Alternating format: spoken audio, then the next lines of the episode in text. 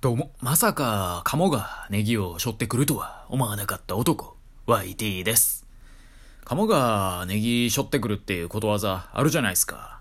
自分にとってこれは好都合だ。まさかこんな幸運が重なるとはなって、そんな感じの意味だと思うんですよ。まあ実際にカモがネギを背負ってくるわけではないんですけど、私こういうことわざとか四字熟語の描写で、まあ、いつか見てみたいやつが3つありまして、それが今申し上げたカモがネギを背負ってくる。それに残りの2つ、一石二鳥、カッパの川流れ。まあ、どれか1つでいいんでね、その場面見てみたいんですよね。まず、カモがネギ背負ってるなんて、ごっつ可愛いじゃないですか。君、そのネギどこに運ぶんだい？ってね、思ってね。まあ、手伝ってあげたくなりますし、一石二鳥。一つの石をぶん投げて、二匹鳥を捕まえるなんて、達人技じゃないですか。まあ、そんなことできる人類がいるなら、原始時代とかね、もってもてだったでしょうね。で、最後、カッパの川流れ。これはちょいね、レア度高すぎるんですけど、カッパを見るだけにとどまらず、溺れとる様を見れたら、これ最高ですよね。まあ、カッパ目線で考えてみると、何勝手に泳ぎのスペシャリスト扱いしてくれてんねんって話でしょうけどね。何勝手にね、ハードル上げてくれてんねんでね。そう思わずにはいられないでしょうけどね。はい。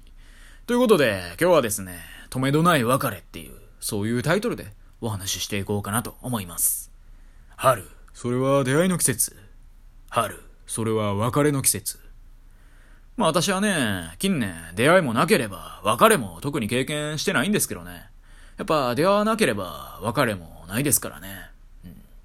でもそういう何かが変わるんじゃないかしらっていう、まあそういう季節だと思うんですよ。なので春が来たっていうことで私がかつて経験した別れの話をしていこうかなと思います。あれは私が小学校1年生の時、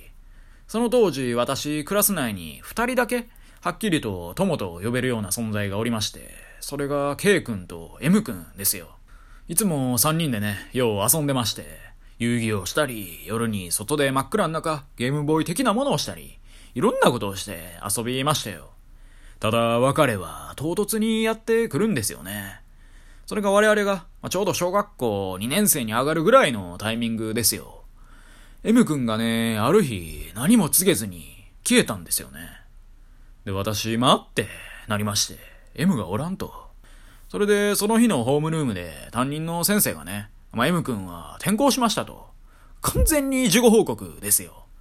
もちろん、M 君はね、私以外の、まあ、K 君にも何も言ってなくて。で、この時のね、感情、どう表現すればよいのか、当時の私は分からなかったんですけど、後に高校生ぐらいの時ですかね。お笑い芸人に、まあ、劇団一人って方、まあ、いらっしゃるかと思うんですけど、彼が書いたとある小説をね、手に取った時に分かりましたね。ああ、あの時の俺の感情は晴天の霹靂だったんだなって。劇団一人はね、ちょくちょく小説とか書いてるんですけどね、まあ結構どれも面白かった記憶があるんで、よかったら読んでみてください。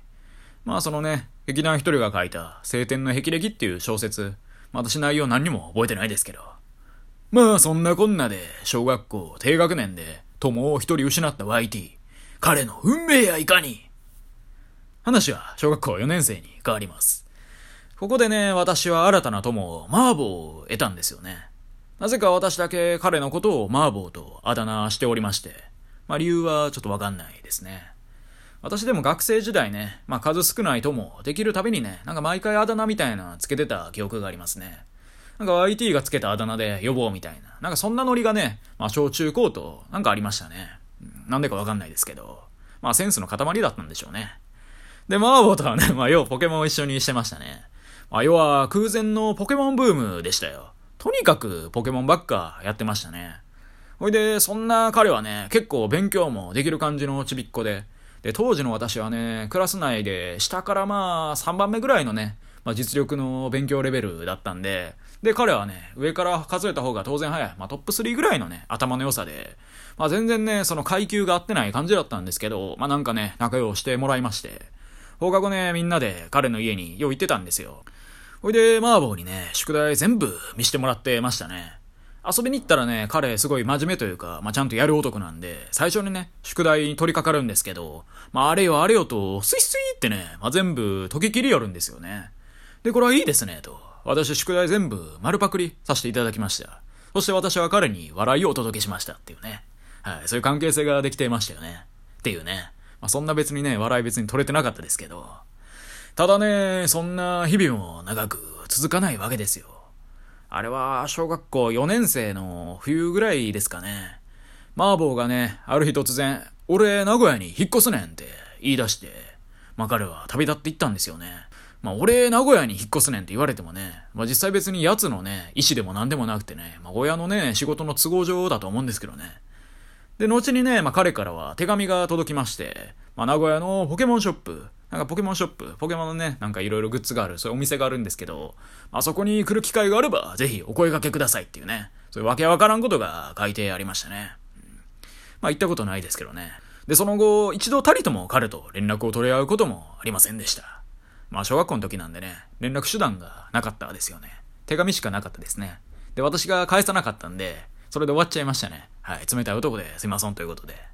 で、またしても友を失ってしまった YT。彼の運命やいかに。はい、で、まあ、小5小6なるわけなんですけど、まあ、小学校5年生、まあ6年生になった私は、新たに S 君っていうね、これはもう親友と言っても差し支えのない、まあ、無二の友人ができまして、まあ、結構わんぱくな日々を送っていたわけですよ。てかまあ彼はね、小3、小4の時もクラス一緒だったんで、まあ、ずっと仲良かったですね。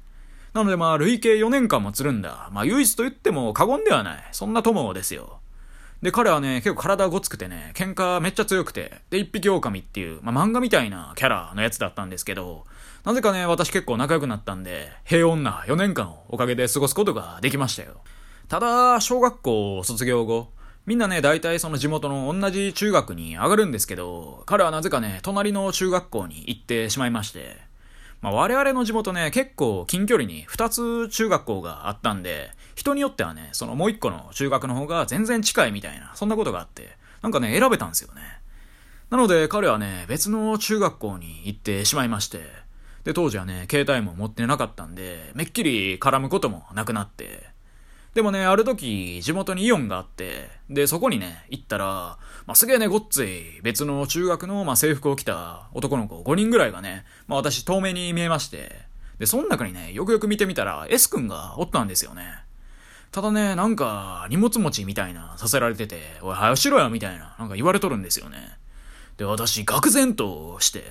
自分の小学校、まあ、あの小学校ではダントツで強かった S 君。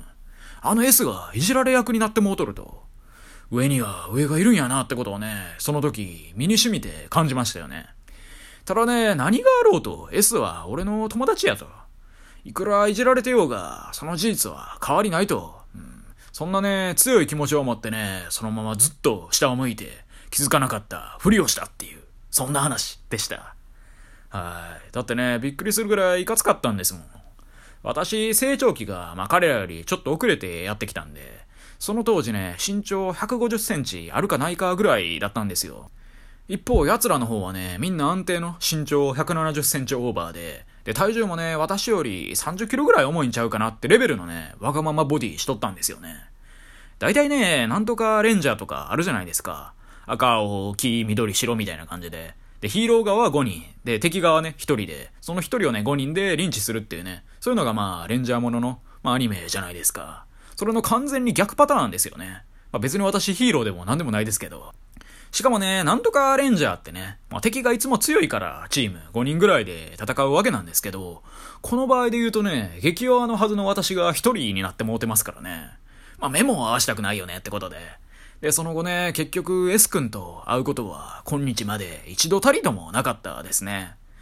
そんなこんなんでね、まあ人生って別れの連続ですよね。でも別れがあるからまた出会いがあるっていう、そういうことで。はい。以上、YD でした。今日も聞いてくださり、どうもありがとうございました。